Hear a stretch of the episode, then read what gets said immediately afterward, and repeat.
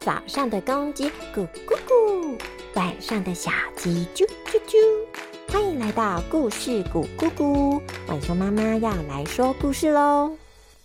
久违的格林斯潘王子终于出新的一回了。今天我们要说的是第七回结盟，准备好了吗？故事开始喽。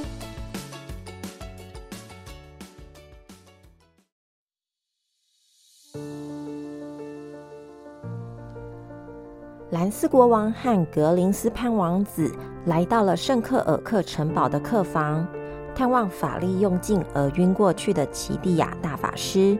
汉娜也在一旁担心的看顾自己的师傅。大法师他还好吗？大法师连续使用强大的魔法后，产生魔法力竭的状况，通常休息两三天就会恢复了。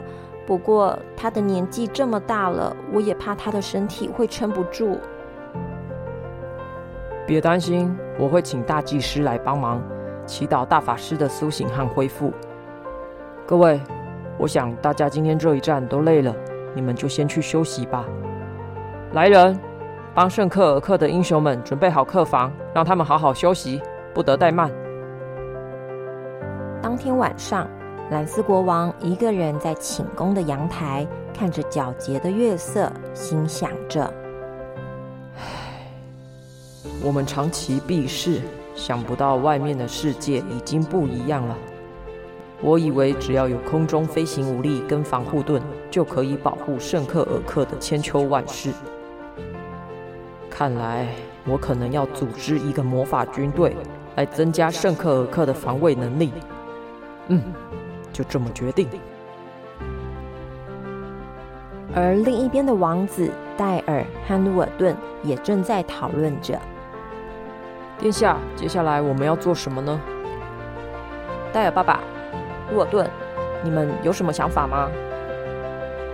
唉，我觉得我空有一身好本领，但是在魔法跟空战实在是使不上力耶。殿下。经此一战，我也是这种看法。我有个建议，不如我们在这里跟兰斯国王他们学习骑龙，来练习空中对战，这或许会让我们在战场上更有行动力。嗯，这是个好建议。不过，我们大家今天就先好好休息，这几天先帮忙恢复圣克尔克国王那里，我再找时间去跟他讨论。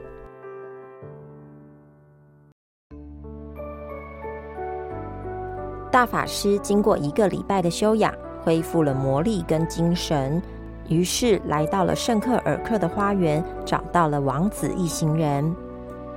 王子一看到奇蒂亚大法师，相当高兴，连忙向前搀扶。大法师，看到您精神抖擞，神采奕奕，我就放心了。不过，你怎么不多休息呢？感谢王子殿下的关心。老臣的身体不碍事的，大法师，我想跟您请教，接下来我们该怎么行动呢？我们应该要邀请圣克尔克脱离中立的立场，并且和我们结盟。这成功的几率高吗？在这次大战之前是不可能的，但经过这场战役后，情况应该是不一样了。嗯，不瞒您说，这几天我们也在讨论此事，也与您的看法相近。我找个时间去跟兰斯国王提出这项提议吧。王子话刚说完，就看到席拉走进花园里。王子殿下、大法师、各位将军，兰斯国王找各位去议事厅。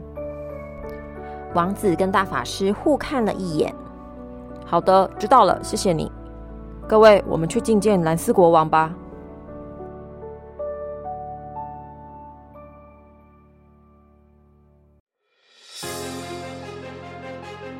众人来到了圣克尔克议事厅，王子一行人向兰斯国王行礼后，国王便示意大家坐下。兰斯国王叹了口气：“哎，大法师是这样的。”圣克尔克传到我这代，本以为有强大的龙骑士、防护墙跟浮空的圣克尔克岛，我们就可以永远的中立避世。但是现在看起来，外面的世界变得很快。我的这种想法实在是太可笑了。国王，大约在四百多年前，魔法始祖梅奇布突然发现自己可以操控自然的力量后，便开始深入研究，把自己操控自然力量的方式写成书。并且游历各个大陆，在每个大陆找寻本性善良及有魔法天赋的人，传授魔法。在梅奇布所使用的自然系魔法中，分成了火、水、风、炎、雷。通常一个法师能够精通一项，就非常厉害。更不用说精通两项了，而梅奇布却精通五样自然操控术。当我十二岁时，在南乡城的湘湖畔巧遇了我的师傅梅奇布，这是段奇遇呀。总之，梅奇布师傅传授了我风与水。相关自然元素的魔法，师傅，那为什么您会教我冰系的魔法呢？汉娜，冰水之间只是形态不同，你个性坚强，所以往往使出的都是冰形态的水系魔法。魔法会因为法师的个性。而呈现出不同的威力与形态。那浮空术这种法术是？这些辅助魔法在学习五行魔法过程中，就都会自然而然的领悟了。我们圣克尔克数百年的历史，完全没有经历过，也没有听过魔法。哎。真的应该要多多跟世上其他大陆交流才是啊！兰斯国王，我有个请求，我们几位只懂得靠雅纳什文字枪法护身，不知可否请兰斯国王训练我们几位成为龙骑士呢？这倒不是问题，不过可否请奇蒂亚大法师帮我建立一个魔法师队伍呢？这应该是可以。大法师应该没问题吧？是可以，但是魔法很看人的特质，一群魔法师队伍组成非常困难。我可以在圣克尔克天岛上找寻两三位有魔法天赋的人来指导，不过这需要时间。好，我了解了，那就这么办吧。格林斯潘王子，我决定跟亚纳帝国结为兄弟之邦，军事同盟。不知你的意下如何？真是太好了，这是我们求之不得的事啊！希拉，由你来指导王子一行人如何驾驭飞龙吧。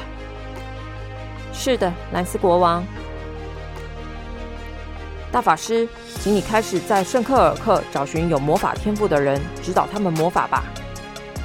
是的，王子殿下。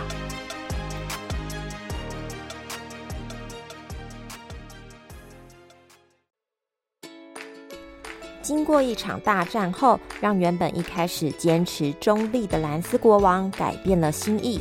圣克尔克和雅纳帝国终于结盟，成为兄弟之邦。接下来，他们要共同打造一个有魔法加持、飞龙空战能力。及雅纳什文字枪法攻击力的强大军队，那么故事会怎么发展呢？让我们期待下一集的格林斯潘王子哦！哦，对了对了，在每集故事上架时，浣熊妈妈制作的故事封面图也会在故事谷姑姑脸书粉丝团一同上架哟！